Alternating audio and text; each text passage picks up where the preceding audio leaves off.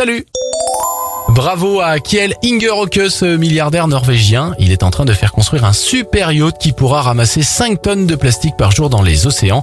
En partenariat avec la WWF, le bateau devrait être opérationnel en 2024. Bonne nouvelle, dans son observatoire annuel, l'Association nationale pour le développement de la mobilité électrique vient de dévoiler que le vélo à assistance électrique est officiellement le moyen de transport préféré des Français.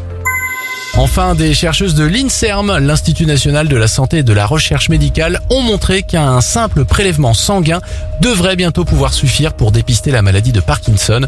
Une bonne nouvelle pour anticiper le diagnostic d'une pathologie souvent découverte sur le tard.